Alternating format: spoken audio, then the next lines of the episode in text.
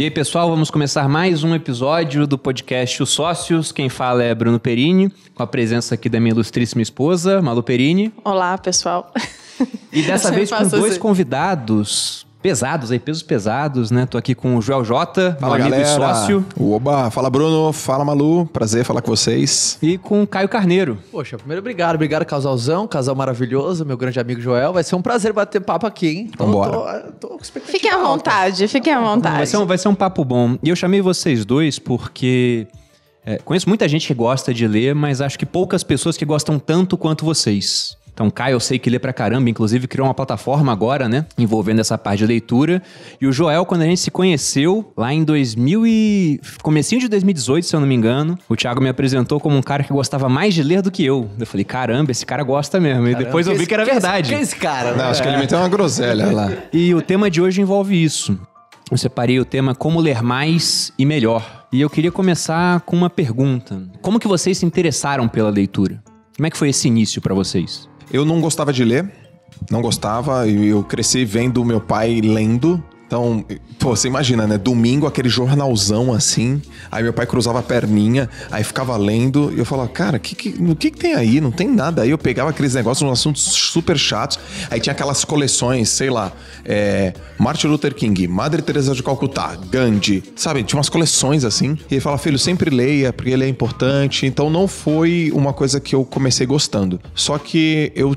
Ah, quando eu tinha uns 18 para 19 anos, eu li um livro chamado Concentração. Ah, então foi bem mais tarde no final das contas. Até os 18 não lia. Acho que fala que é tardio também é meio sacanagem. Não. O cara tá começando a ler agora com 30, né? Daqui a pouco não. vai chegar a pergunta, ainda dá tempo? Tardio. É porque quando a gente vê uma pessoa que, que lê muito, a gente acredita que essa pessoa lê desde sempre, né? Pelo menos era o que eu acreditava. Eu não curtia.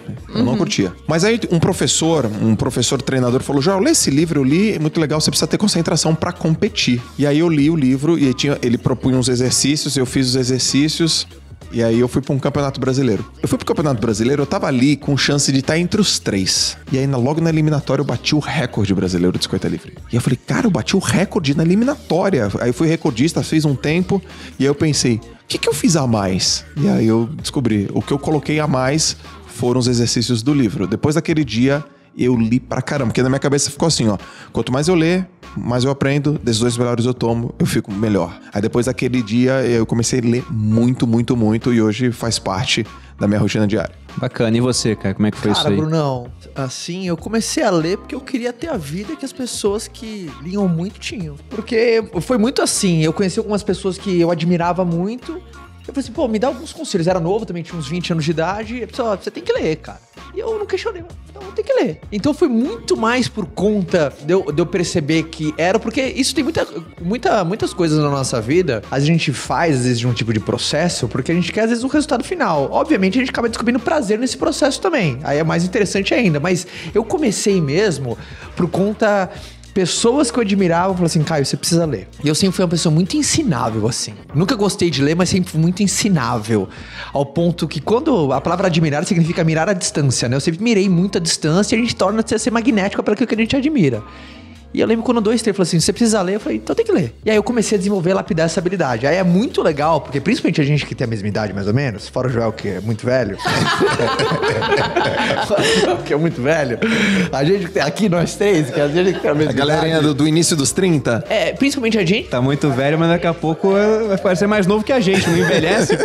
Só ele. Mas principalmente a gente que veio de uma mesma época escolar, meio da área industrial muito forte ainda. Uh, obviamente está mudando, né? Não na velocidade que a gente precisa, mas enfim, é diferente. Foi meio traumático, assim, com 11, 12 anos de idade, ler Memórias Póstumas de Brás Cubas. Nossa, sabe? foi então, triste. Eu vou te falar que a minha primeira relação com os livros foi meio traumática, assim. Não sei como foi para você. Como foi a sua primeira relação com o livro? A minha foi horrorosa. Foi, eu, eu gostei eu de Memórias sei. Póstumas de Brás Cubas. Nossa senhora. O meu foi horroroso. Você entende? Então, acho que muito disso também, né? Muita gente, por exemplo, tem aversão à leitura porque teve um, um primeiro contato muito traumático é, com a leitura, entendeu? A... Muita gente. Não sei, o que, que você acha, Não, a educação no Brasil, ela, ela escolheu livros bem difíceis. Eu acho que na nossa época era isso. Era Capitu lá. até Tinha hoje vários tem livros. Qual- fala aí, amor, você É, tem a memória Dom melhor. Casmurro. Dom Casmurro. Quincas Borba. Que é o da Capitu, Memória do Sargento de Milícias. Memórias do Sargento de Milícia. Eu lembro que eu fiquei. é, dessa finura eu fiquei. Esse eu li recentemente, cara. Recentemente, tipo, faz uns seis anos. Achei incrível, mas o- na minha maturidade, É, a pois minha é, compreensão- exatamente. Porque tem toda uma questão determinista no livro, né? O cara é uma pessoa com o uniforme dele, de militar, aí quando tira é outra. São coisas que são é, é realmente um detalhamento mais fino. Dependendo da idade, o cara não pega esse- essas nuances. Por isso que quando, às vezes a galera me pergunta assim, cara, me recomenda um livro. Primeiro, eu acho isso uma pergunta muito irresponsável, cara. Você, você dá um esporro no cara e fala, como assim? Eu, eu, eu- eu dou um esporro Vá procurar elegante. seus próprios livros! Não, é, é a mesma coisa ligar pro médico e assim, doutor, me dá um remédio. Aí eu falo assim, calma aí, meu amigo. O que, que você tem? Então, eu sei que às vezes a pessoa, por admiração, por carinho, recomenda e tudo mais, mas eu vou contar uma passagem que quero levantar a bola e vou jogar pra todo mundo debater. Uma pergunta muito comum que me fazem é assim: me recomenda um livro, qual foi o livro que mudou a sua vida? E eu insisto em falar uma passagem que me marcou, cara. Humberto Eco, O nome da Rosa, né? estupendo. Escreveu um livro junto com Carlos Maria Marini chamado Que Creem os Que Não Creem, uma troca de cartas indo Humberto Eco ateu, Carlos Maria Marini no escalão ah, do Vaticano entre, em- no mais alto escalão. Ele falou uma frase que, ah, uma- na verdade, contou uma história que achei estupenda. Ele trouxe alguns alunos para a biblioteca particular. A biblioteca particular de, de, de Humberto Eco tinha 30 mil obras. O, o Taleb fala da biblioteca do Eco. Ele fala que, na visão dele, aquilo é, é, é mais importante, né? Ele chama de antibiblioteca. São os livros que você tem lá, mas você não leu ainda. É, Porque aquilo diz muito sobre uma pessoa, o que, que ela quer aprender. E os livros ficam, né? Ele, ele usava uma analogia que os livros encaravam aquela pessoa cobrando, né? Quando é que você vai ler? É por isso que você não para de comprar livro lá em casa, então, né, amor? Não Também. tem tempo pra ler, mas ele segue Mas o comprando. Eco falou uma coisa que eu achei estupenda. A galera lá, meio na biblioteca do cara, meio, cara, Humberto Eco, 30 mil livros. E pra quem gosta de livro, veio paredes e paredes. Ah, é lindo, né? É lindo. É incrível, né? Parecendo Hogwarts, né? e aí perguntou pro, pro, ah, pro Humberto Eco assim, cara, qual que é o melhor livro que você já leu? Ele falou uma das coisas mais lindas que eu já ouvi em relação à leitura. Todo mundo esperando, 30 mil obras, ele vira pras pessoas e fala, o próximo. O livro mais importante é sempre o próximo. Nossa, profundo. Ou seja, eu gosto de fazer apologia, não é óbvio. Às vezes a gente tá num momento de sensibilidade, que fazer um livro toca, marca, um momento decisivo, ele dá uma virada de ponto. Mas eu acho que o mais importante pra quem gosta de ler e preserva é o hábito. O hábito é mais transformador que o livro em si, assim. Até começando pelo, pelo início, aí eu vi que eu tive um, um começo é mais precoce que o de vocês. Eu também tinha um pai que lia muito, igual o Joel falou. E meu pai, até hoje, né? Mas sobretudo quando era mais novo, era o meu herói. Eu queria ser igual ao meu pai. E eu lembro nitidamente que, tipo, a gente ia no shopping com a minha mãe, minha mãe entrava numa loja de roupa e meu pai falava, ah, vou na livraria então. Ele sempre ia na livraria, ficava folheando uns livros, comprava algum. E depois que os meus pais se separaram, eu tinha uns 10 anos, eu ia pra casa do meu pai, era engraçado, ele não tava casado ainda com a minha madrasta, ele tinha livro em todos os locais da casa. Na cozinha, você abriu o armário do biscoito, tinha, Tinha livro. livro. Eram umas cenas esdrúxulas assim, pai, cadê, sei lá, o biscoito? Ah, tá entre armas de armes e aço e a revolução dos bichos ali naquele armário. Tanto que quando ele casou, a minha madrasta pegou vários livros e deu, porque falou, não tinha como, a casa parecia um sebo, né? E por conta disso, eu vi o meu pai uma pessoa muito inteligente, eu pegava o dicionário pra testar ele às vezes, falava assim, pai, o que que significa tal coisa, tal coisa? Ele achava que eu tava lendo um livro, eu tava lendo o dicionário, né? Aí ele pegava da minha mão assim, me dava um livro e falava, ah, lê, seu homem de poucas letras, né? Ficava brincando comigo. Então comecei a ler muito novo. Eu acho que foi um dos hábitos que teve mais peso na minha formação, no fim das contas. Porque não dá pra pessoa, né? Sabe aquele negócio de, ah, eu não vou ler o livro, vou esperar virar filme, né? Não dá pro cara que vê o filme competir em termos de, de profundidade com o cara que lê o livro, pô. Ele vai saber mais, ele vai ter guardado, vai ter um arcabouço cultural ao longo do tempo. É, então o eu único, concordo o único contigo. filme que ficou melhor, que você sempre diz, é o Clube da Luta. Clube da Luta. Aí o filme ganhou do livro. É mesmo? É, a atuação dos caras também, do Edward Sim. Norton, do Brad Pitt. E aí o filme conseguiu. Mas é porque é um livro curto também, Ele né? recomenda bastante esse livro, esse filme pra galera, né? Não, eu gosto, cara. Mas falando sobre o exemplo, eu acho que isso teve um peso no, no meu hábito, né, de, de ler. Porque eu sempre tive dificuldade por outros problemas, mas o meu pai e minha mãe não tinham esse hábito. Então não foi uma coisa que eu fui influenciada. Eles sabiam que era importante, eles falavam, vai ler, não sei o quê, mas não era uma coisa que eu via, né? E o exemplo a gente sabe que é, que é infinito. Inclusive, eu voltei a ler recentemente pelo exemplo do Bruno, porque eu vi ele lendo loucamente e falava, gente, não é possível, tenho que dar um jeito nisso e tenho que ler mais. E aí eu comecei a ler loucamente, mas não as coisas que vocês leem. Não, não no a gente caminho. É, vamos chegar lá. Vamos continuar, vamos continuar. Mas sabe uma coisa que precede também o hábito da leitura, que também é, é- é muito fera, cara? Eu tenho que me concentrar pra não falar foda, porque o Bruno é um lorde, né? Falar. Mas o que precede esse hábito, que é muito importante, é o hábito de estudar, que eu acho muito transformador, né? Quando você tem o hábito de estudar, obviamente os livros te seduzem. Mas quem tá, a turma que tá ouvindo a gente aqui, é, tem gente que se acha, puta, eu sou um lixo, pô, eu não leio. Mas se você tem pelo menos o hábito de estudar como core na sua vida, já é um, um- um bom ponto de partida, né? Porque hoje você tem vários alimentos, é como se fosse combustível, né? O livro é como se fosse uma gasolina, aí você tem um bom áudio agora, uma experiência áudio que é um álcool, vai bem também. Aí você tem um vídeo que é um diesel, te dá, te dá essa combustão também. Eu não sei se você, quem tá ouvindo a gente, se ainda tem essa musculatura, ou quem tá vendo a gente tem musculatura no livro, mas tem onde estudar, porque às vezes, né, num momento você pode cair num livro, às vezes não vai ser de cara, né? Porque tem gente, enfim, tem esse desafio. É, você falando disso, eu já vou botar os meus problemas na mesa. Eu tenho dislexia, que é um problema de aprendizado.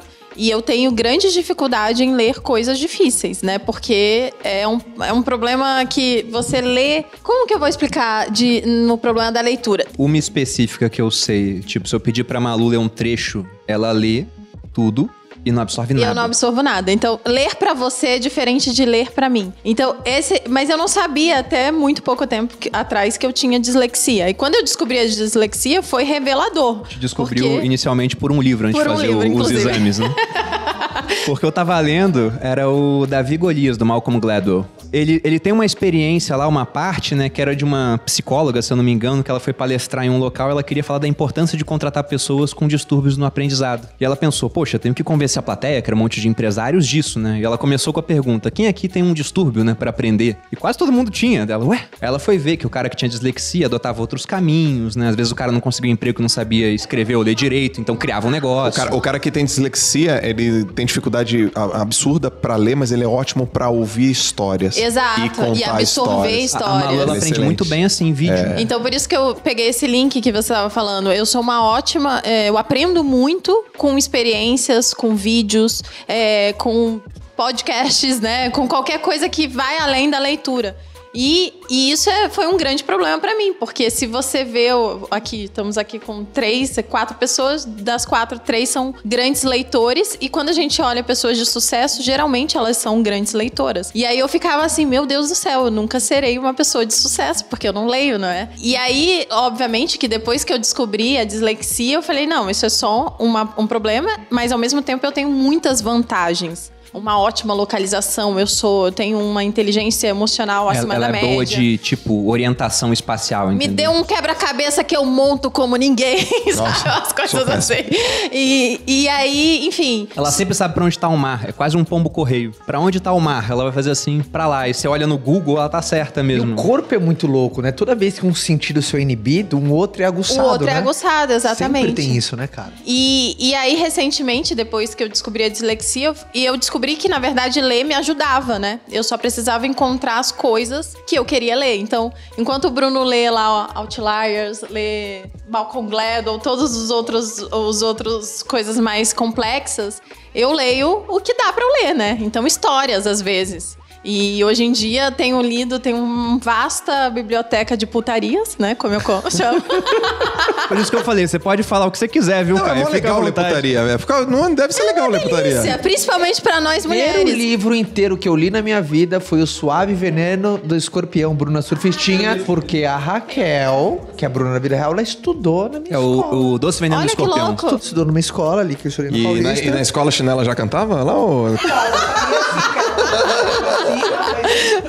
Mas ela, fala, ela falava no livro da época da escola. Ela contava algumas coisas, né? Sabe por que eu li esse livro? Por que você leu, amor? Não, Me é conte. porque uma vez, né, é, pegando uma analogia, não lembro de quem, sobre escala do negócio, eu vi alguém falando que prostituta não fica rica. E aí, quando, quando saiu o livro da Bruna Sufistinha, eu falei, olha só, estava errado. Porque aí nós temos uma moça que ela foi garota de programa e tá ganhando bastante dinheiro, tá É vendo na TV. negro. Pois é, daí eu achei curioso. Aí fui pegar pra ler o livro, era um livro bem pequenininho, não tinha nada demais em termos de conteúdo, mas acabou que dentro do- dos assuntos variados de leitura, esse aí entrou na lista também. E, mas é engraçado, né? Os meus seguidores. E foi um grande bloqueio primeiro pra eu começar a ler isso. Eu falei, eu preciso ler histórias. Porque são. Quando eu leio, eh, a minha escrita fica melhor, né? Porque eu geralmente eu tenho alguns erros de português bem específicos, troco o F pelo V, o V pelo F. Enfim, são vários erros, mas quando eu consigo, quando eu leio, fica melhor. Eu aumento meu vocabulário. E querendo ou não, existem putarias legais, tá? E putarias boas, a gente, bem a escritas. gente Porque subdividiu é- em outros gêneros.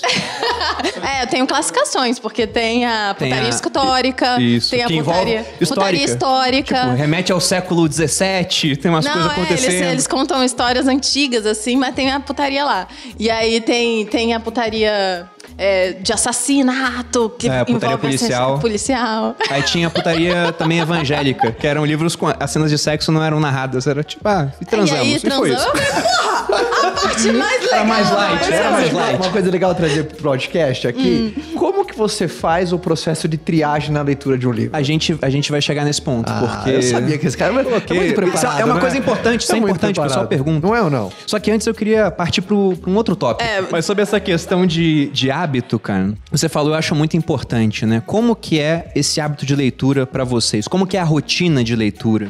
Porque muita gente fala, pô, Bruno, é, tô te seguindo agora, vi que você gosta de ler, eu não gostava, quero começar. O que, que é melhor? Eu boto uma meta? Número de páginas por dia? Como eu começo? Como é que eu desenvolvo esse hábito? Tá, eu tenho um processo. Eu leio três vezes por dia. Eu gostaria de ler mais, mas não dá. Eu leio 90 minutos. Desses 90 minutos é 30 minutos de manhã, de tarde, mais ou menos uns 30 minutos. Não necessariamente com o livro físico, eu leio em Kindle, mas a minha experiência com o Kindle tem que ser no meu iPad Pro, porque eu comprei um Kindle. Na verdade, a Lalas comprou um Kindle porque ela, ela falou assim: cara, você tá comprando muito livro. Muito livro, muito livro, muito livro. Se eu te der um Kindle, você vai comprar o livro, vai ser mais barato. Entendi. Ela, ela, ela foi pela decoração da É, coisa. ela foi pela decoração e pelas finanças, tá ligado? Que ela fez uma. Falou, cara. O Kindle tem promoção direto, pô. E- Isso, eu falei, e eu, nossa, isso é maravilhoso, cara, tal. Eu leio no Kindle e à noite eu também leio. O que, que eu leio de manhã? Sempre assuntos sobre performance e produtividade. Ah, então você sempre lê mais de um livro ao mesmo tempo. Sempre. Eu não sou aquele cara que lê um, depois lê o outro. Eu leio dois, três ao mesmo tempo. Se isso for ruim, eu tô errando há 10 anos. Pois é, então eu ia falar Acho como é não- diverso é, isso, né? não- Porque eu gosto de ler um por e vez. errado. Aí o pessoal fala, não, tem que ler mais de um porque é bom pra memória. Eu falei, pô, mas minha memória é super boa. Eu gravo até melhor porque eu leio um por vez. Cara, eu, fa- eu faço a junção das duas. Eu leio um por vez de maneira sequencial, assim, que eu, eu tô dentro da história, dentro do contexto, mas eu, li- eu uso muito livro como consulta.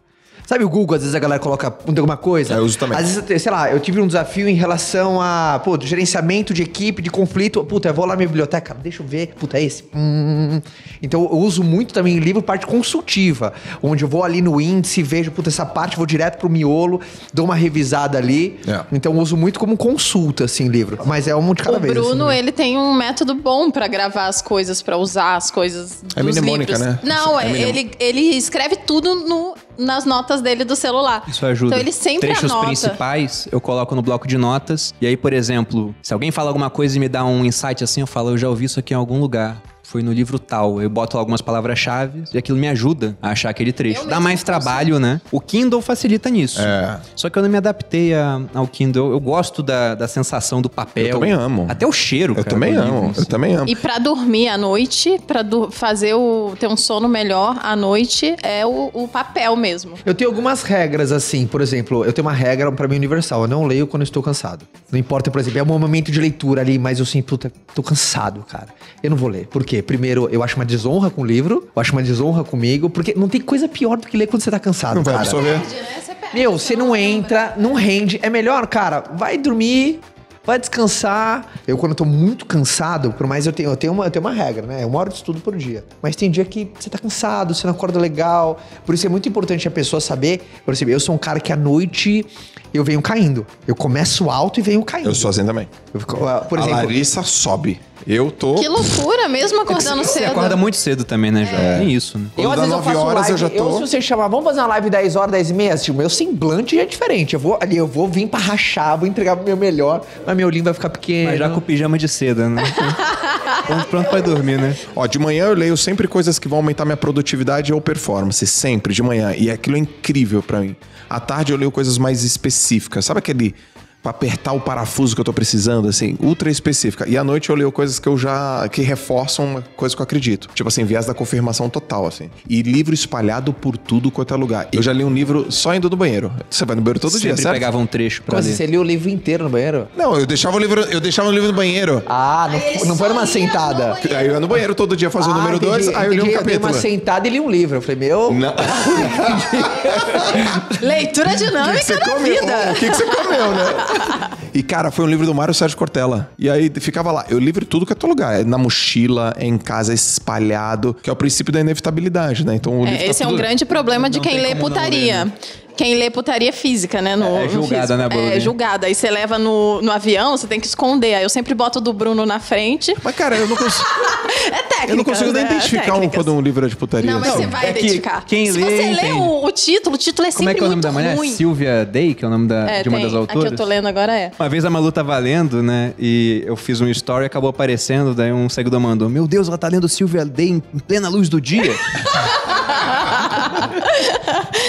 É, Não, mas eu não li. Eu levo. Silvia eu Day, que é um livro ou uma... É uma uma autora de vários livros. putaria. Olha, só eu tô por fora essa Eu tô, é tipo 50 tons de cinza, assim? É bem melhor, bem melhor. Que do, do qual eu não li. Você leu, Caio? Esse eu falei, esse eu falei, deixa eu ver o filme, porque não tinha muito propósito naquele momento. A leitura erótica pra homem, os meus seguidores homens, eles têm problemas. Eles É, falam que não- eles não conseguem é, é, Não evoluir. chama- não chama não, igual pra amor, mulher. eles não conseguem evoluir. Começa, aí tem que parar, Tem que fazer uma pausa. faz uma pausa. E aí, aí bateu o sono, vai dormir. Entendi agora. É eu não quero ser tão explícita. Vê como é que o podcast é diverso, né? A gente começou falando de livros. É arroz, feijão com um pouco de pimenta, cara. Pode Esses livros do gênero erótico, até falei com a Malu, são todos o, a história da Bela e a Fera, só que levado pra adulto, porque é o mesmo estereótipo, assim. Você vê os personagens principais, eu até falei pra Malu, nossa, eu tô vendo um certo padrão, né? O cara é sempre bonito, sempre tem problemas de relacionamento, ele é um cara muito possessivo. Ele é rico, mas não é qualquer rico, cara. N- Nós somos ricos, né? Ele é muito rico. Ele é muito rico. Ele é bilionário em dólar. E ele é novo ainda, ele ficou bilionário em dólares novo. Comprou BTC em 2010. É, vo- você nunca vê, você nunca vê um livro assim, o, o porteiro irresistível. Entendeu? O cara é sem nada contra quem é porteiro, não é isso, mas é que dentro do livro o cara é sempre um CEO multimilionário, bom de cama, possessivo, que domina a vida da mulher, não sei o quê, só que é uma dominação que elas gostam, né? Então eu falo, caramba, não dá nem pra competir, cara. Não, tem uns, uns mais moderados que são bons também. Que é só multimilionário em dólar, não chega Não, a ser não, tem uma autora brasileira que ela, ela escreve com uns caras mais normais, assim. E é bom o livro. Que é só milionário. O cara não, mais não, normal. é, ele é só rico. Não milionário, ele é só rico? Joel falou de sua rotina. Como que é a tua, Caio? A minha rotina é uma hora de estudo por dia, preferencialmente na manhã ou a hora do Você almoço. é rigoroso com isso. Sou rigoroso. Você é rigoroso com o seu também. Também. Eu sou rigoroso, pelo fato que tem que ser na manhã, eu à noite, em raríssimas exceções. Eu faço muito uma triagem da minha semana. Agora, obviamente, esse ano que não me desloco tanto viajando, então, por causa que, eh, pra mim era, eh, para mim é incrível. Eu, eu andava muito de avião, né? Voava muito de Aí avião, e pra mim era um grande lia, passaporte, é. assim. Então, assim, mas eu sempre, eu não, eu não coloco um horário fixo. Eu sempre no domingo eu faço ali, eu, eu, eu começo a telegrafar aonde serão, serão meus momentos de leitura. Mas é uma hora por dia. É uma coisa que nem os meus treinos. Mas eu gosto de ter rotina. E você lê mais de um também? Eu leio um de maneira sequencial e por estudo consulto vários. Entendi. Consulto vários. Eu gosto de consultar. Eu sou aquele cara que, por exemplo, é muito difícil fazer uma pesquisa no Google, assim. Só de coisas mais subjetivas, mas, tipo, não consigo pesquisar. no Eu sou assim Google. Não, no- o Google você não acha trecho de livro também. Não, e a fonte que eu vou lá, é, são dois trabalhos. Primeiro eu vou ter que fazer, ver o conteúdo. Segundo, da onde foi. Então o livro pra mim é uma curadoria que eu confio mais, assim, sabe? Eu sei que eu tô mais respaldado, eu, eu me sinto mais seguro do que jogar no Google alguma coisa e tomar uma decisão baseada numa pesquisa que eu, eu não consigo. Esses dias eu fiz um sorteio, né? Vou sor- Eu, eu, tava- Eu me eu aí vi eu sorteio. selecionei... Ah, vou selecionar uns 50 livros. Aí peguei, peguei e selecionei 200 e acho que 47 livros, cara. Falei, putz, vou sortear pra turma. Mas só se bater um milhão de comentários. Eu acho que o meu no subconsciente, eu botei esse número pra não sortear, velho. Porque não é possível. aí não bateu um milhão de comentários. Aí você falou yes, né? Bateu quanto? 995 mil e bloqueou os comentários, ninguém mais comenta. Não vou, não é Não, aí meu. eu, aí eu comecei a olhar, né? eu falei, não, mas isso aqui não. Por que, que eu tô sorteando isso aqui? Isso aqui, minha coleção de Malcolm Gladwell, eu ia dar minha coleção do Malcolm Gladwell. Ah, eu gosto muito desse Eu autor. falei, não, não, não, não, não. Aí eu comecei a tirar, a stand já tem uns 150 só, uns 100 subiu lá pra, pra, pro meu escritório. Falei, ah, quer saber, cara, a regra não foi, não foi atingida, então eu não vou sortear. Sinto muito, mas os livros são meus. Porque eu, eu curto revisitar também, cara. Eu gosto muito Ah, é de bom, né? visitar, velho. Revisita- Esses dias eu revisitei o, o Arte de Pensar Claramente, que é do Rolf sobre vieses cognitivos. São 100 vieses, muito na linha do Daniel Kahneman. E, cara, esse até hoje é o livro que mais mexeu comigo, porque ele, ele, ele tirava as minhas percepções, as certezas que eu tinha e colocava outra, assim. Eu curtia aquele envolvimento, né? Aquela, o livro é provocativo. Então, toda vez que eu pego um livro provocativo, eu me apaixono, assim, muito, muito rapidamente. E o, e o Gladwell que escreve de uma maneira... Ele é muito bom. É, eu acho que é meio um padrão, porque ele é jornalista, né, cara? E o jornalista tem que escrever de uma maneira que as pessoas leiam, assim. Não é só o, um intelectual em si. Ele, ele consegue escrever de uma maneira atraente. O, o Gladwell, pra mim, ele consegue ficar na, na junção de uma leitura sofisticada, mas de fácil compreensão e de mesma maneira magnética. Então ele fica nos três ali. É, o magnetismo dele é absurdo. Então aquele livro que, pra quem não gosta de um, de um livro mais, mais batidão, e, mas também pra quem tem dificuldade de ler um Taleb, por exemplo, então acho que ele, por isso acho que, ah, não é por causa disso, também que os livros dele são, vão muito fortes, né? Eles, eles, eles rompem, assim, uma resistência cara, um pouco Taleb maior, não né? dá pra ler rápido, meu. Não. Você tem que pensar, pô. O cara fala um negócio, você fala, pô, peraí. Quando eu peguei antifrágil assim, eu, fica- eu não conseguia passar uma página sem parar um, pra, pra pensar o que o cara tava E é um falando. livro muito diverso também. Ele, ele é, na verdade, o pessoal fala que é um livro de finanças, mas é um livro filosófico. Mas o que, que você acha dessa expressão? O que, que você acha dessa expressão? Uma vez, ah, um amigo meu, puta leitor fera, assim, mais velho, de uns 60 anos, ele... Achei que você ia falar 40. Não, mais velho, 60. ele falou assim, ele, ele falou assim pra mim, ah, lembro no começo, né? A gente, tava, a gente tava falando sobre livros, recomendações, e eu falei, vou dar uma dica. Se você estiver num livro, não para muito num ponto. Porque se você leu, releu, e mesmo assim não fez sentido, é porque você ainda não tá pronto pra aquilo. Segue. Eu concordo um pouco. Se- Segue. É óbvio que o- a, a parte do questionamento é muito importante, porque às vezes nesse, hum, calma lá, deixa eu ver de novo.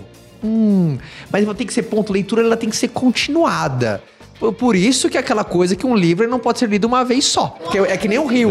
Você nunca consegue entrar no rio duas vezes, porque nem você é o mesmo e nem o rio é o mesmo. Isso, é- isso é Heráclito, ele- né? é, né? Nossa, Caio é muito elegante, né? Você viu, não? Então eu concordo muito. Assim, eu tenho uma leitura continuada, mas eu faço questão de ler livros que, que fizeram muito sentido pra mim, revisá-los e eu falei, puta, não achei isso. Mas não é que eu não percebi, é porque eu sou melhor agora, eu sou mais, sou maior. Então eu volto lá, peguei essa parte. Não, e isso é um ponto até que entra no, no gancho que eu ia fazer em seguida. Primeiro que vocês são muito mais regrados com rotina de leitura É, do o que Bruno eu. não tem Eu não tenho essa, essa rigidez de tempo ou horário. Só que acontece um negócio curioso comigo. Quando eu quero procrastinar alguma coisa, ah, tem que fazer mil um coisas livro, né, importantes. amor? eu falo, tá bom, deixa eu ler um pouco. E fico lendo pra procrastinar, entendeu? Então, muitas vezes, em dias assim, agora mudou a rotina por conta da, da sociedade, né, que é muito recente. Mas eu pegava livro pra ler assim, ah, vou, tem que pagar as contas, mas não vence hoje. Eu pego um livro, vou ler um livro antes. Aí, Aí ficava lendo. o dia inteiro lendo, parando É. só pra olhar Aí o tem dias que eu não leio nada, outros dias que eu leio muito. Só que eu tenho essa mesma coisa do Caio. Porque o pessoal até fala, ah, como que você consegue guardar tudo que você lê? E eles não entendem que eu não guardo tudo que eu leio, né? Eu só falo do que eu guardei, então parece que eu guardo tudo, mas eu esqueci um monte de coisa. Só que pra tentar realmente revisitar aquilo que o livro passou, eu leio os livros que eu gosto muito várias vezes. Então, a última vez que eu li A Lógica do Cisne Negro, do Taleb, que a gente tava comentando, foi de 2014 pra 2015. Poxa, já faz cinco, seis anos, quase sete, eu não lembro agora quando que eu li. É, eu não estava pronto para aquele livro ainda. Eu era muito cru naquela época. Então acho que se hoje eu, eu ler o mesmo livro novamente, minha percepção vai ser totalmente diferente, porque, embora o livro esteja parado, né? Ninguém reescreveu o que tá dentro do meu exemplar, eu mudei muito como pessoa. Então tem que ler o livro de novo, tem que ler mais de, de uma vez. E eu queria perguntar também, como é que vocês fazem para reter melhor o conhecimento da leitura? Porque isso é uma coisa que as pessoas reclamam muito. Ah, eu leio, não consigo absorver. Eu leio, não compreendo. Eu leio, não consigo guardar. Vocês têm algum macete? Anota, bloco, drogas, alguma coisa assim? Como é que faz? Eu tenho, eu A, a gente, a gente tem a vantagem de ser influenciador, né? Então a gente tem a vantagem de pegar uma ideia do livro e rapidamente passar para a audiência, né? Mas eu tenho um processo. Eu leio, anoto, essa anotação também em bloco. De nota do celular, mas também Moleskine. Não, antes eu leio, eu grifo. Eu grifo, depois eu anoto e aí eu sempre explico para alguém. E ao explicar, isso me ajuda muito. Ou dou uma aula, faço uma live, coloco dentro de uma plataforma de conhecimento, me ajuda muito. Mas eu tenho duas regras, cara. Eu tenho que aplicar alguma coisa do livro em até 24 horas. Alguma coisa eu tenho que aplicar em até 24 horas. E eu tenho que avaliar se essa coisa deu certo em até 7 dias. E todas as segundas-feiras, 10 da noite, mais ou menos 9 e meia, 10 da noite, eu converso com a Lalas. Não é uma coisa que a gente, ó, bum, tocou, tá na hora da gente conversar. Mas é uma mania que a gente tem desde que a gente casou. Estão juntos há quanto tempo já, João? A gente tá há sete anos, vai fazer sete anos. Então, desde que a gente casou, a gente tem uma mania de segunda-feira bater papo, assim. Ou a gente saia pra jantar, ou a gente em casa mesmo. E nesses bate-papos, eu sempre falo do. Na verdade, eu não falo do livro, eu falo do que eu fiz, mas muito influenciado pelo livro. E então, quando eu aplico, eu retenho pra caramba, assim. E tem essa questão também, essa questão do eu só lembro aquilo. Não, eu só falo daquilo que eu lembro.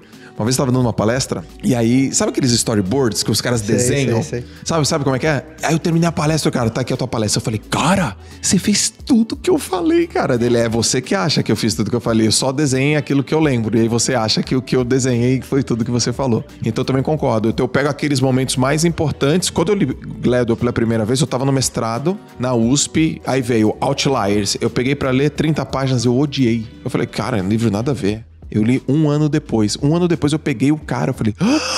Pô, e, o- e o começo dele eu achei tão bom, cara. Você falou agora porque ele começa com a cidadezinha, falando né? da seleção do hockey, não é? Isso. Dos- das 10 mil horas de prática. Porque o começo do livro, ele dá um, um negócio muito bacana, porque foram ver, eu não lembro agora qual, acho que era a seleção canadense de hockey, mas eles foram ver que vários dos principais jogadores nasciam no, no mesmo intervalo, assim, de meses, né? E aí foram ver por quê. Eu posso contar essa história. Pode, porque eu já contei pra Malu. Porque é isso, é muito doido. Você falou sobre isso, né? De contar pra alguém, ensinar, e é isso que o Bruno faz. O Bruno vai e conta pra mim. Então eu leio os, os livros com ele, ele vai dizer. Minha não, minha esposa é fera de falar isso. Porque às vezes eu, eu leio um. Eu acabei de terminar o livro, assim, ai, amor, que legal, terminou, terminou, me conta um pouco do livro. E aí eu falo assim, assim, assim, assim. Ah lá, o Instagram dela. Gente, tem um livro maravilhoso.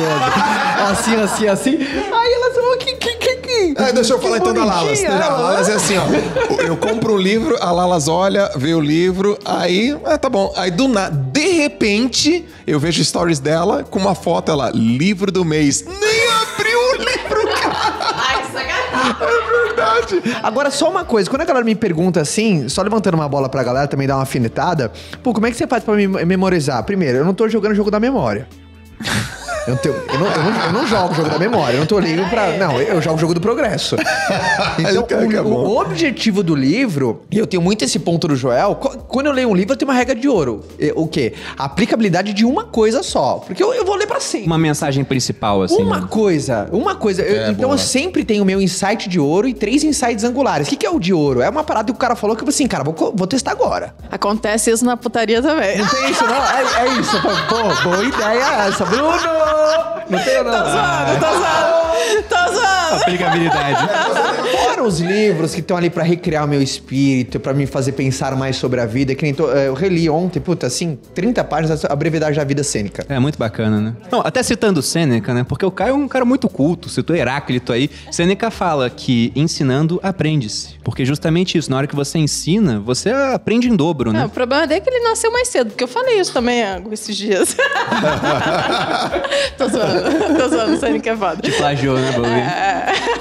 Então, dentro disso eles viram, poxa, tem tanto jogador nascido na mesma época, né? Aí o pessoal começa a pensar, o que que tá acontecendo? Se for chegar com um astrólogo, vão falar, é porque Capricórnio joga rock é melhor. Mas eles viram que, na verdade, era uma questão de seleção pela data. Data de nascimento. É, a data que o cara ia fazer teste pra entrar no juvenis, por exemplo, era sempre no mês, sei lá, de janeiro. Aí o que acontecia? A criança que tinha nascido em janeiro ia fazer a seleção e tinha 10 anos, né? Tinha quase 11 pra fazer o teste de rock. A criança que tinha nascido em dezembro, ela tinha ainda completado 10. E pra uma criança, Um ano de- um ano de diferença, é muita diferença coisa. É 10% da vida nessa idade, né? Pois é. Exato. E acho que a seleção era até mais cedo, se eu não me engano.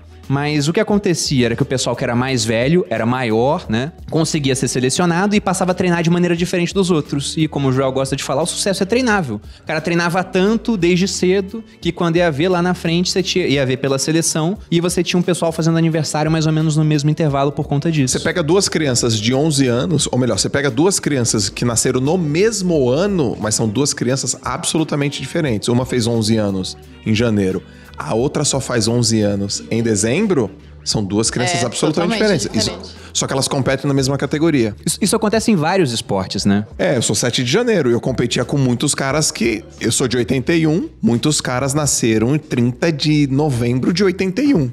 E aquele, entendeu? O cara acabava de fazer, sei lá, tri- é, Para uma, 15 ro- uma anos. criança, a rodagem é considerável, um ano de espaçamento. Pô, até né? uns 15, até uns 14, 15 anos faz uma baita diferença, assim. Uma baita, fez diferença pra caramba pra mim. Mas gostei desse conceito da, da aplicabilidade pra guardar as coisas. Total. Então, tem muita gente que é isso. O cara fica, ai, não consigo memorizar.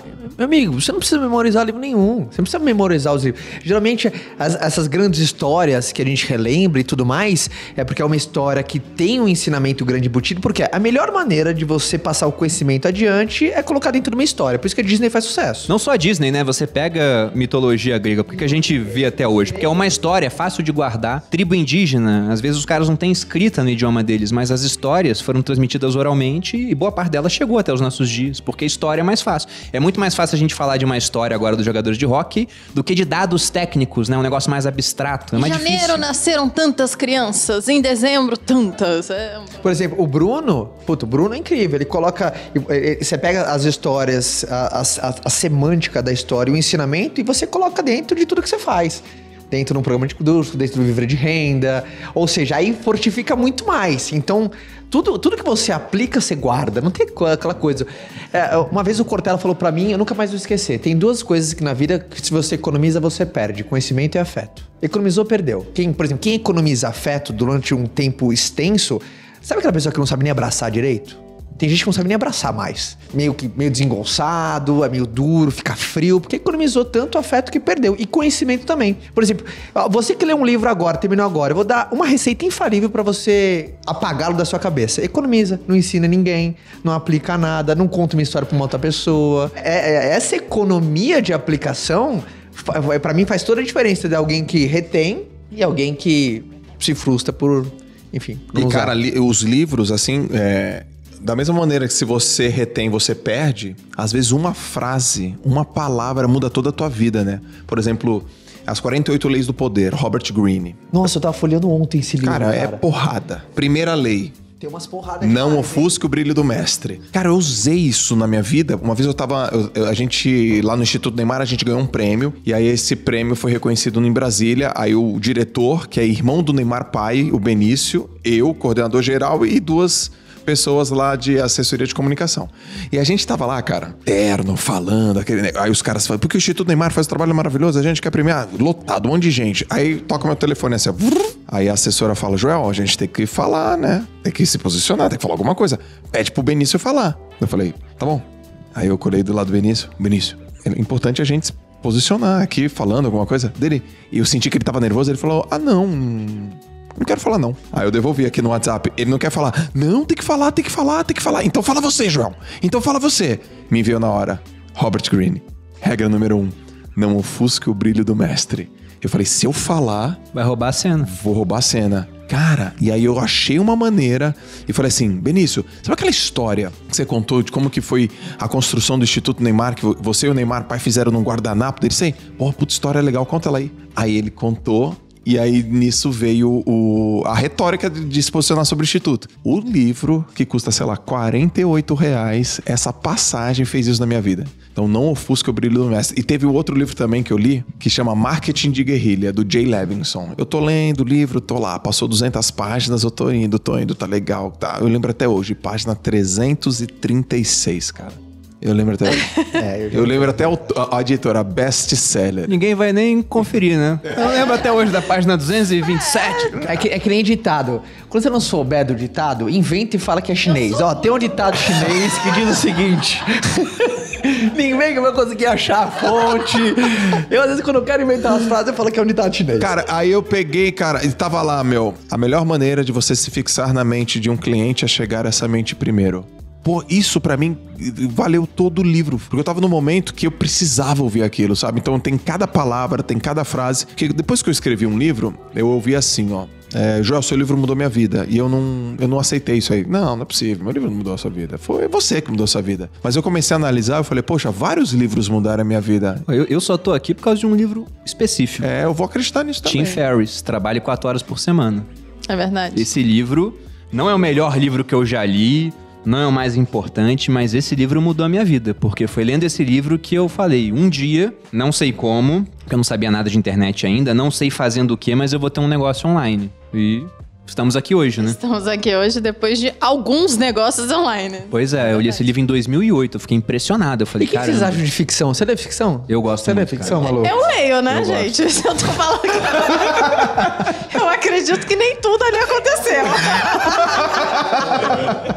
Você lê ficção? Não. Eu não consigo ler ficção, eu cara. amo ficção, mas eu gosto de assistir. E, não, e, puta, gosto de assistir. total. Filme pra mim, Filme. sabe? Eu, eu, a herói, eu gosto- Alucinado. Mas livro que eu sei que não é real, eu não, não me prende, cara. Então você tem que ver séries. Livro quando eu sei que é aquela história é inventada na cabeça de alguém. No livro? No livro. Você não, não. Não consigo, juro. Você que gosta também dos antigos, Aristóteles falava isso. Ele falava que a ficção era melhor do que a história. Porque a história narra só o que aconteceu, a ficção narra o que poderia ter acontecido. Aí, não, aí, aí, sim. Aí tá começando.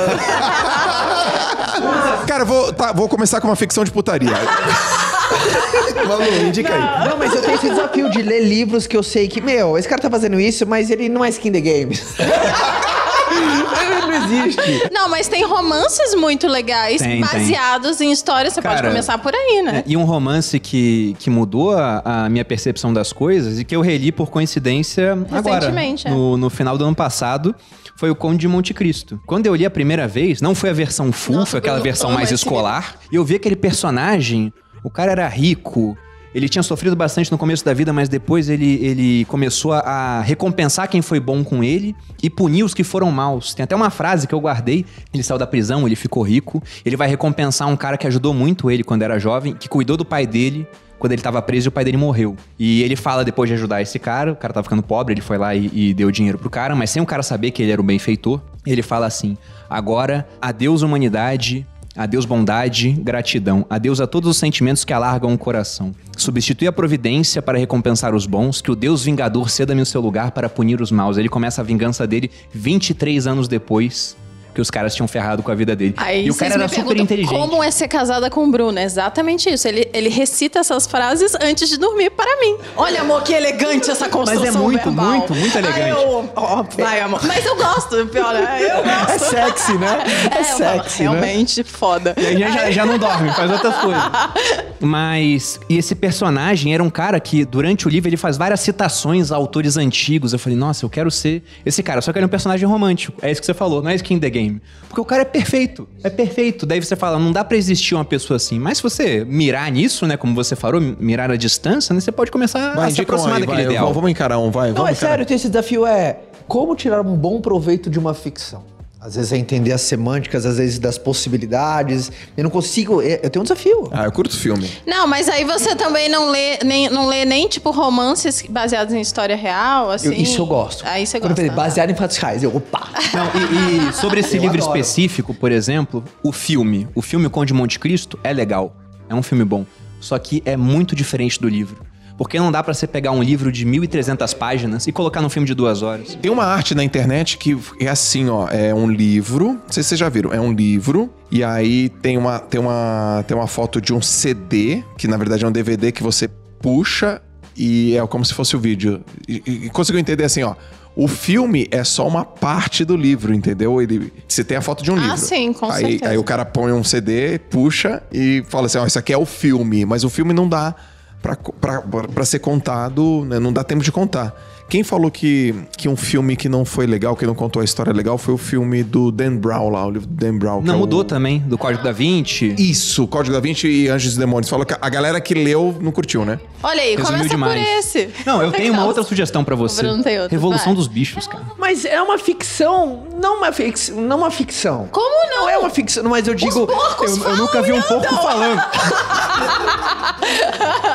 é um contexto onde, sabe, tudo foi pensado, a lógica das analogias. é demais, é demais. É demais, é demais. Diferente de uma história mais, sabe, mais Harry Potter, assim, vai. Entendi. Eu gosto de Harry Potter Eu acho também. incrível. a- A gente tava falando sobre esse livro, que é um dos livros preferidos do Bruno, né? Que é Revolução o, dos A. Revolução dos Bichos. Eu falei que a primeira vez que eu li, ele é, ele é como se fosse uma historinha. Então, se É você uma não, fábula, né? não está procurando o significado das coisas, você passa direto por eles. É, não tá pronto. Fábula eu Então, já gosto bastante, sabia, Já cara? fábula eu já gosto. É legal. Então, não- Porque tem um fábula não. ensinamento, né? Tem uma moral da história. Na verdade, a fábula é a criação de um- uma narrativa para implementação de um grande ensinamento. Então eu acho isso muito legal, cara. Por exemplo, meus filhos, puta, direto, eu conto uma fábulazinha para passar o ensinamento e tudo Sim. mais. Vai embutido ali, né? Sim. Melhor do que você dar um sermão, uma fábula é um espetáculo. Tem um livro maneiro de, de, de pô, do ganso. Qual que é o nome do Como, ganso? apre- como podemos aprender com os gansos? Esse.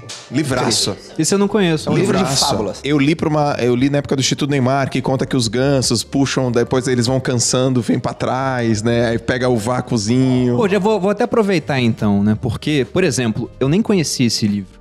Como vocês escolhem o que vocês leem? Porque de vez em quando eu posto a minha lista de leitura do ano. Eu dou classificação de mãozinhas, de joias, né? Aham. E aí uma pessoa falou, poxa, Bruno, só tem livro com quatro ou cinco joinhas, você não lê nenhum livro ruim? Eu falei, não, porque eu seleciono antes, né? Eu não vou naquele que eu não acho mais ou menos. Como eu tenho tempo limitado, eu tento pegar livros que pessoas de confiança me falaram que o livro é bom, por exemplo. Vocês estão falando desse livro, já subiu na minha escala. Ou que já tem um, um muito tempo de publicação, o teste do tempo que o Nassim Taleb fala, o efeito Lindy. Por exemplo, se um livro é lido há, há 4 mil anos, né? Você pega ali Ilíada, Odisseia, provavelmente vai continuar sendo por muito mais tempo. Arte da Guerra. Isso, vai ser Isso. lido por muito, muito mais tempo. E tem, ele é lido por algum motivo.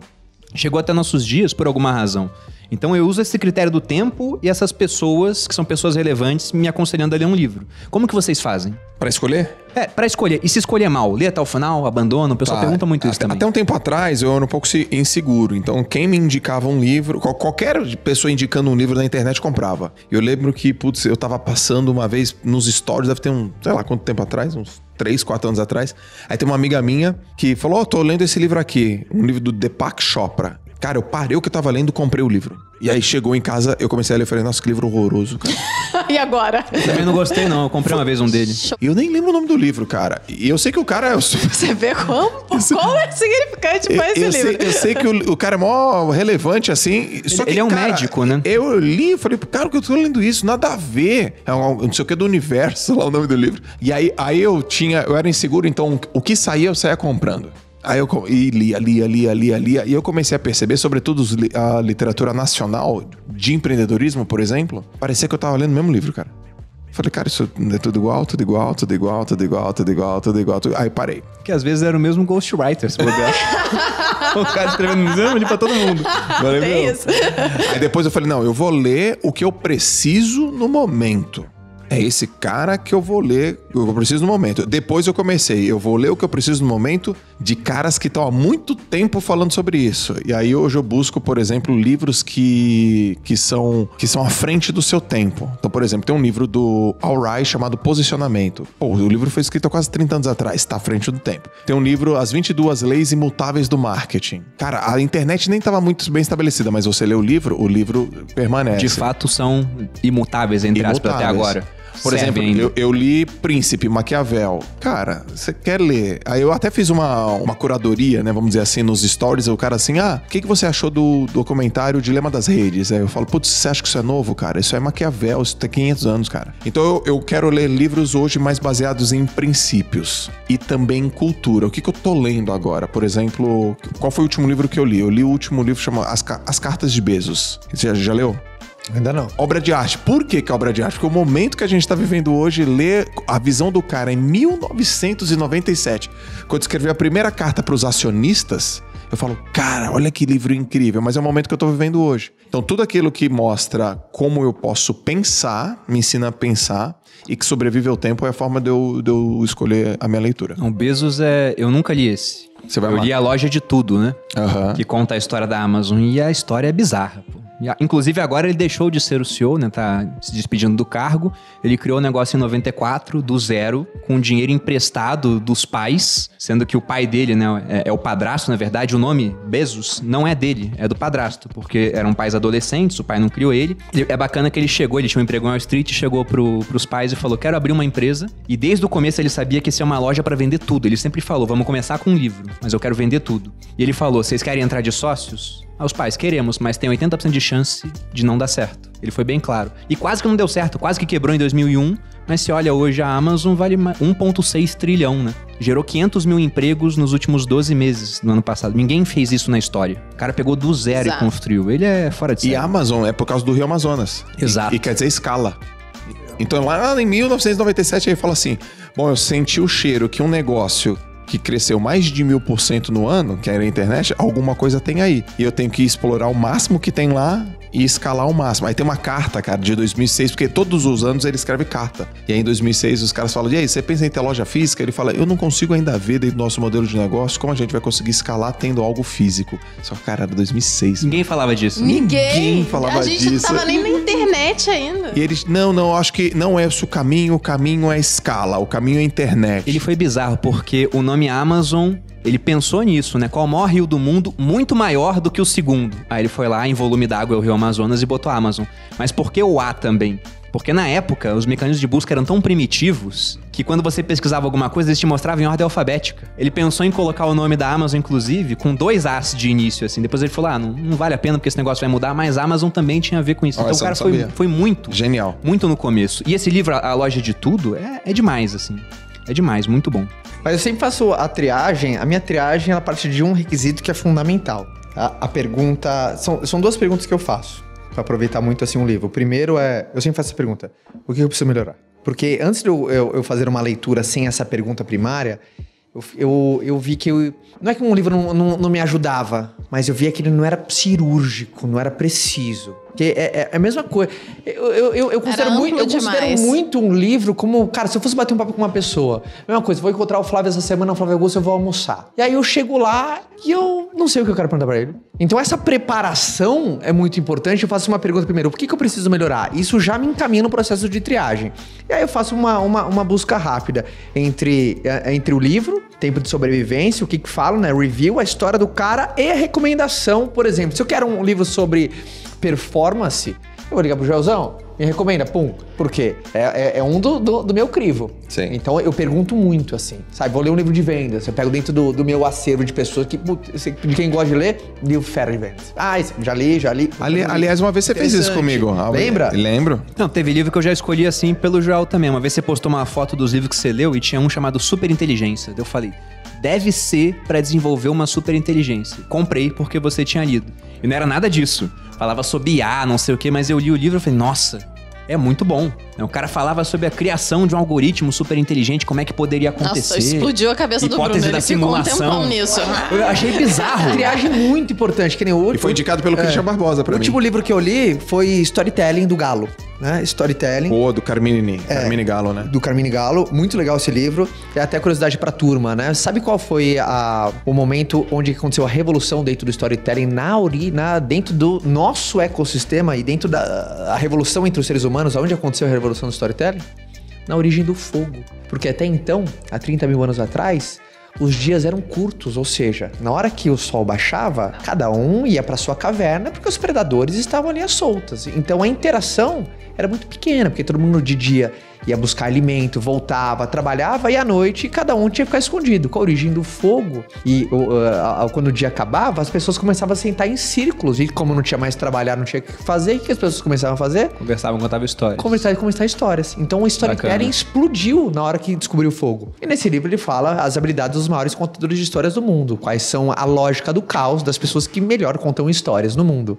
Então, analogia, Ele vai dando todo o racional, então isso é muito legal. Por que, que eu li Ele esse te livro? ensina a ser um bom contador de histórias. Te ensina assim, e você entender a parte mais mecânica do bom contador de história. Não só, ó, que, que lindo que ele faz. Não, ó, como que ele faz. Né? Quem faz isso muito bem é Hollywood, pô. É, eu ia Pegaram falar. a chamada jornada do herói, né? Daquele herói de mil faces, né? Aham. Aquele livro, pegaram aquilo e você vê. A jornada do herói nos filmes da Marvel é sempre igual, cara. E você vê todos. A gente viu todos, não foi? Eu vi tudo. Por exemplo, na, na hora que vem Barack Obama, um dos grandes segredos do Barack Obama, ele usa muito bem pausa e entonação. Muito bem. Yes, we can. Ele também fala sobre oratória, então. Fala muito Bacana. também. Sabe? Então ele usa muito entonação para os pontos fortes, pausa, que é momento de reflexão. Então vai mostrando algumas lógicas. Então é um livro interessante. Agora, qual foi o processo decisório? Quero melhorar minha habilidade de storytelling. Sempre, é uma habilidade que eu sempre desenvolvi muito, mas aprimoramento contínuo. Então sempre eu, eu- tenho essa triagem para saber para onde vai me levar. Fora os livros que eu leio para recriar o meu espírito, para fazer, que é importante também. Então aqui temos vários livros indicados, né? Nossa, eu vamos acho vamos que tentar lembrar aí. Dá pra botar um link de afiliado da Amazon embaixo do, É verdade, do podcast pra gente ganhar. Qual o nome desse, desse que você Storytelling. falou? Storytelling. O que você, o que o, o que você falou que pegou do Joel.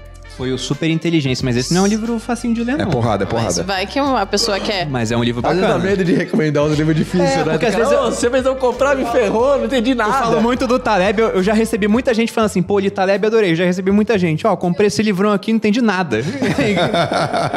O que, que eu faço, né? Daí é, é bom Taca em fazer alguém. só esse, esse disclaimer, né? Mas o livro é, é bem bacana, é escrito por um filósofo também, o Nick Bostrom é um filósofo sueco. Bom, e, vou chegar então a- ao final aqui com uma pergunta bem interessante, também de recomendação de livro. Eu queria que cada um aqui falasse um livro que todos deveriam ler, na opinião da pessoa, e também um pouquinho sobre o último livro que leu, inclusive pode até colocar a questão da aplicabilidade, não, o que aplicou daquele livro. Eu vou pular essa parte.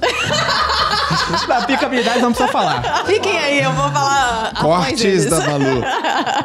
Cara, eu- o último livro foi As Cartas de Bezos. Eu tô lendo um livro agora chamado Blitz is Calling, mas ainda não, não terminei, que é de um, do cofundador da, do LinkedIn. Então, Cartas de Bezos. Blitz is calling? É. Isso é, é, o que quer dizer? Você pode escalonar o seu negócio, você pode escalar o seu negócio, ou você pode escalar em formato de blitz, blitz calling, né? Que é você acelerar muito o crescimento da tua empresa e abrir mão da excelência. Essa é a essência do, do livro. Então, tem muito assim, tem muito a ver com o que a gente faz aqui, cara. Ó, vamos acelerar, vamos, vamos fazer, vamos acontecer, escala, escala, escala, aumenta a equipe, aumenta, cresce, cresce, cresce, distribui. E excelência, não, a excelência vem depois. A excelência, a excelência vem correndo atrás da escala, assim, né? É como que a, o LinkedIn fez, mas eu ainda não terminei. Bom, o que que eu, o último livro que eu li foi As Cartas de Bezos. O que que eu aprendi? Eu aprendi sobre cultura, cultura e visão. né? Então tem uma passagem que ele fala assim, ó, "Je- a forma como Jeff Bezos entrevista para te contratar. Algumas empresas exigem que você tenha uma capacidade intelectual muito alta. Outras empresas exigem que você se esforce muito. Outras empresas exigem que você trabalhe cargas horárias muito grandes. Aqui na Amazon, não dá pra escolher duas das três. Tipo assim, cara, você tem que ser bom pra caramba, você tem que ter cultura e energia pra caramba, e muito do tempo você vai ter que ficar trabalhando muito tempo. Aí o processo dele de contratação, ele tem um sempre, todos, ainda continua sendo dia um. Aí ele, ele fala assim, ó, todos os dias eu chego no, no- no escritório e falo assim, nós temos que temer o cliente. A gente tem que ter medo dele, porque se a gente deixar de fazer alguma coisa que ele não goste, ele vai procurar o outro no outro dia. Então, obsessão pelo cliente. Então, são os 14 princípios de cultura que, que me ajudaram pra caramba e que me colocam numa visão, numa perspectiva maior e da importância de você ter um, um rumo, segui-lo, mudar o planejamento, mas sempre manter o plano. Esse é o livro que eu recomendo pra quem tá precisando aí entender um pouco sobre cultura organizacional. E o que você acha que todo mundo deveria ler? Porque isso foi as lições do último. Isso, as lições do último. Todo mundo deveria ler a Bíblia como, como livro filosófico E de pouca princípio. gente lê, inclusive, É esse porque daí. também, se a gente for É pegar difícil, a Bíblia como um todo, é, é gigantesco, né? 66 livros. A Bíblia todo mundo tem que ler porque é um livro de princípio. Meu pai me falou isso, cara. A Bíblia, ele sempre me falou isso. A Bíblia é como um livro, a Bíblia é como um livro filosófico. Tem muitos ensinamentos. Mas eu acho que, assim, me perguntaram isso, né? Jó, se você tivesse que ler apenas um livro na vida, a Bíblia. Eu, eu estudei em colégio religioso durante 12 anos, assim, né? Eu tinha aula de religião três vezes por semana. Era o da Bruno Sufistinha esse aí ou não? Não, é, era da Bruna Cestinha. É importante a gente fazer esse reforço. Enfim, na minha opinião, o livro de todos os livros. Mas, pra não falar do mesmo livro, a segunda pergunta que eu acabei de falar do storytelling, eu acho que falar o penúltimo, né? Pra não, pra não Pode repetir. ser. Ah, sim. Ah, de um livro muito interessante, que é Como Chegar ao Sim, do agente número 1 um do FBI, mais de 2 milhões de cópias. E é muito bacana esse livro, que ele tem um conceito muito interessante, né? Ele usa todas as estratégias deles como negociador profissional, só que ele coloca em aplicabilidade para coisas do cotidiano. Então, por como você negocia a venda de um imóvel, tá? Você de um lado, o cara do outro. Então, ele pega todas as técnicas, existe um racional. Por exemplo, como que você se porta no processo de negociação? Você tem que ser firme com o problema e gentil com as pessoas. Porque uma negociação não é eu contra você, é nós dois contra o problema. Porque existe dois tipos de, de, de bom. perfil na negociação. Muito bom. O gentil e o firme. Tipo policial bom, policial mal. Agora, e qual que é o problema? Quando um- um- uma pessoa gentil vai negociar com firme, geralmente ela que cede. O firme é aquela pessoa que não, não arreda. E geralmente ela, como ela é gentil, ela fala assim: tá bom, vai, vai assim. Tá bom, vai, eu deixo. Mas o que, que acontece? Uma negociação tem dois grandes objetivos, ele diz. Primeiro, é que você consiga aquilo que, que você quis. E o segundo, a manutenção do relacionamento. Por exemplo, todo bom comerciante, ele só não quer vender. Ele quer o cliente dele feliz pra ele voltar de novo. É o lifetime value, né? Lifetime velho. Então, quando um gentil negocia com o firme, ele cede, mas não volta. Então o firme também perde. Entendeu? Então, você aprender qual que é o teu perfil, se é mais gentil ou firme, reconhecer qual que é o calcanhar de Aquiles do firme, qual que é do gentil. Então, ele dá esses conceitos muito práticos pro nosso cotidiano, assim, que você fala, caramba, cara. Olha isso, geralmente quem é firme, falou, você que tá do outro lado aí, você é um negociador firme, você já deve ter conseguido o que você queria. Às vezes na última venda, você conseguiu o que você queria. Só que aquele cara nunca mais volta a, a fazer negócio com você. Provavelmente, além de não te recomendar, ele vai falar mal de você. Então você perdeu muito dinheiro futuro. Se você é um negociador firme e não tem as estratégias corretas. E se você é um, um- um gentil, também você é só feito de bobo. Ser bonzinho é diferente de ser bobo. Então, ele dá esses conceitos que é bem aplicável. Pô, bem pro dia a dia. bacana. Bem legal. Interessante. Mais um pra sua lista, né, amor? Tô Minha, vendo. minha lista infinita. Aí depois você finaliza. Agora, senhoras e senhores, Tire as crianças da sala. Tira o bola de bomba, tira as crianças da sala, Manu Perini! É, não, eu vou falar de um livro que todo mundo tem que ler, que é O Príncipe, de Maquiavel, ali na faculdade, gosto bastante. Teste do tempo purinho, assim. É, e é um livro que, que, sei lá, ensina bastante coisa e não é difícil de ler. Eu, pelo menos, não achei difícil de ler, mesmo com todas as dificuldades. Na faculdade, foi uma faculdade muito. Eu fiz ciência política, pra quem não sabe. Eu sou Eu, eu formada carinhosamente em chamo de ciência soviética. porque tinha uma certa inclinação para um espectro político. Mas, por favor, continue. E aí, é, como eu já tava. Eu entrei na faculdade mais velha, eu tinha maturidade pra entender que eu tinha que ler, não tinha outra opção. Então, eu lia de verdade, mas. Inclusive, era você lia difícil. muito naquela época e teve ótimas notas na faculdade. Sim, não, eu, eu fui muito bem, lia bastante, só que era um processo mais difícil. Enquanto uma pessoa, sei lá, demora horas pra ler Maquiavel, eu demoro dias, porque é pequenininho, né? O príncipe, na verdade. Então eu gosto bastante, acho que todo mundo deveria ler. E o que que é a outra? O último, o último que eu último. li, não, eu tô lendo... Não, não vou falar. Como chama? Como chama? Toda sua. Sabe qual é o meu livro preferido, Caio? Você não perguntou, sabe qual é? Peça-me o que quiser, mas eu nunca li. Quem leu foi a Malu, mas é o meu preferido. Esse, esse, esse, por sinal, gente, não comecem a ler Galera, por ele. 28 e 70 na Amazon, Silvia Day toda sua. é isso aí. É uma série, são cinco livros. É, mas é bem legalzinho. olha, olha, olha a headline. Ele me possuiu e eu fiquei obcecada. Eu vou parecer uma piada desse jeito. Não, mas deixa eu falar sério agora sobre, sobre esses livros. É, como tem muita gente que tem dificuldade de ler, né? E eu acho que não importa qual leitura você tá fazendo, toda leitura é válida. É uma musculatura. Então, é uma musculatura, você ganha linguagem, você ganha vocabulário mesmo. Então, é, eu acho que eu falo muito melhor quando eu tô lendo. Até porque eu escrevo tem umas, melhor. Tem umas frases muito boas. Eu lembro Tem. de um que você me sempre, falou. Eu sempre gravo. Porque eu falo com a Malu essas frases que eu acho E aí eu legais. falo as ela fala também, comigo também. O Bruno é aquele cara que ele não lembra, ele tá louco pra saber o que tá acontecendo, Ele né? tá, é, ele tá. Como é que ele, tá? Você mas tá em que tá parte aí? sabendo. Relaxa que ele tá sempre sabendo. Mas eu lembro quando a Malu. Eu não lembro qual livro, mas teve uma vez que ela falou: Olha essa frase aqui Não, que esse, interessante. esse livro é o. Eu receberia as piores. é, Ela as- até sabe qual é o trecho. eu receberia as piores notícias pelos seus lindos lábios. Mas esse é, é bem. É literatura rebuscada, esse daí, tanto que Putaria foi- cultural era é o uma gênero que a gente tinha cultural, esse classificado. daí. Mas era assim. Leiam esse pra quem quer começar com histórias, inclusive, que acha muito podre, né? Ai, é muito ruim essa, essa escrita. Esse é muito bom. E a frase era assim: o cara tava pedindo o desculpas, o, o protagonista, né? Tava pedindo desculpas pra mulher que ele, que ele gostava. Ele falava: Me perdoe por Essa todos os é combates que eu lutei contra a vida e perdi por pontos. Sabe, uma luta que você perde por pontos, Nossa, você tá lá, genial. não é Nossa. nocauteado, mas você perde por pontos no final. Ele falou, eu tava quase sempre vencendo, mas eu sempre perdia. Caraca. Ele pedia desculpa por isso. Eu Isso falei, no final, bacana. quando dá merda no romance. Mas enfim, leiam o que tiver pela frente. Não, não importa o que os outros falam sobre a leitura que você tá fazendo, seja uma historinha. É, só leia. não é melhor ler alguma coisa do que não ler. Não, com, com certeza. Concordo. Quanto ao meu, eu pensei no, no Maquiavel pra falar, só que a Malu falou antes. Porque tem muita frase boa. Você falou, por exemplo, do cara que é gentil, que ele perde a negociação, né? O Maquiavel já falava. É verdade. Um homem que queira fazer de todas as coisas profissão de bondade deve arruinar-se entre tantos que não são bons. Então eu adoro esse livro. Inclusive, a frase que eu gosto de- do príncipe é: faça o bem aos poucos e o mal de uma vez. Igual um raio. É o Malu muito faz boa isso, essa. a Ariana, né? Raiz. Maquiavel é muito bom, gosto bastante do Príncipe, mas o, o livro que eu acho que todos deveriam ler, vocês falaram de ótimos livros também, mas pra manter aqui, né, como uma recomendação clássica, é a Revolução dos Bichos. Porque eu acho que é um livro realmente pra todo mundo. Não é um livro complicado de entender. A primeira vez que eu li eu era criança, eu fiquei impressionado com exemplos lá do cavalo Sansão, que trabalhou pra caramba pra fazer a Fazenda dos Bichos dar certo, a Granja dos Bichos, e no final ele foi sacrificado. Foi mandado lá no carro do carniceiro. Eu lembro que eu fiquei olhando aquilo, né? Criança, e falei, meu Deus, como é que o, o Napoleão fez isso com o Sansão? Não entendia.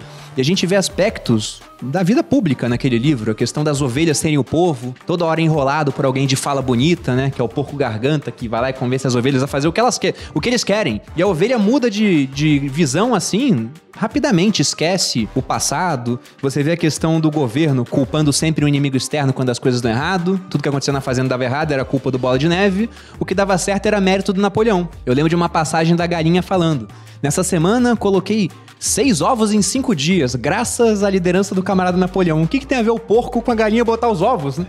E acontecia isso. Então acho que é um livro muito elegante. E o último que eu li é A Desestatização do Dinheiro, do economista austríaco Friedrich Hayek. E o que que é bacana desse livro? Porque em 76, isso são 32 anos antes do Bitcoin surgir, ele já falava que, de alguma maneira, ele não sabia como, mas a gente tinha que remover o dinheiro das mãos do governo, porque ele não acreditava que com o governo controlando o dinheiro a gente teria uma moeda de qualidade novamente. E ele fala os porquês disso no livro. Ele praticamente fala: alguém tem que criar o Bitcoin.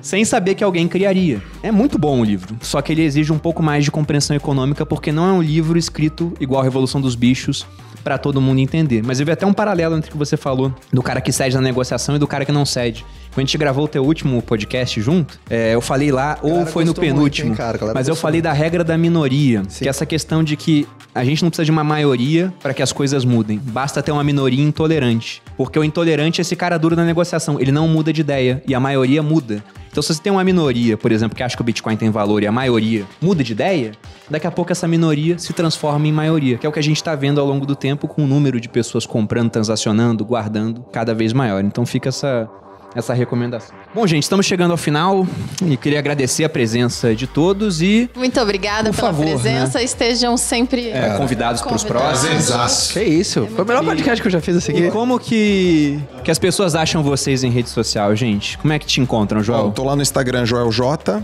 tô no YouTube Joel J Podcast. Eu também. Caio Carneiro, Caio com C normal, Carneiro nome de bicho, ninguém esquece. Podcast FodaCast? Foda- é, o podcast, no podcast. podcast. Podcast. Tá. Podcast e Caio Carneiro. Acha tudo. Legal. E Malu Perini nas redes sociais. Beijo pra você que tá vendo. Bom, meu Instagram é Bruno Underline Perini, YouTube Você Mais Rico. Pessoal, espero que tenham gostado de mais esse episódio dos Sócios. Deixe os comentários, mande feedback pra gente, feedbacks bons pro meu perfil, os ruins pra da Malu, pra que ela possa fazer o mal de uma vez contra vocês. Pode deixar, comigo E mesmo. é isso. Um grande abraço. Até o próximo. Isso aí, pessoal. Até a próxima.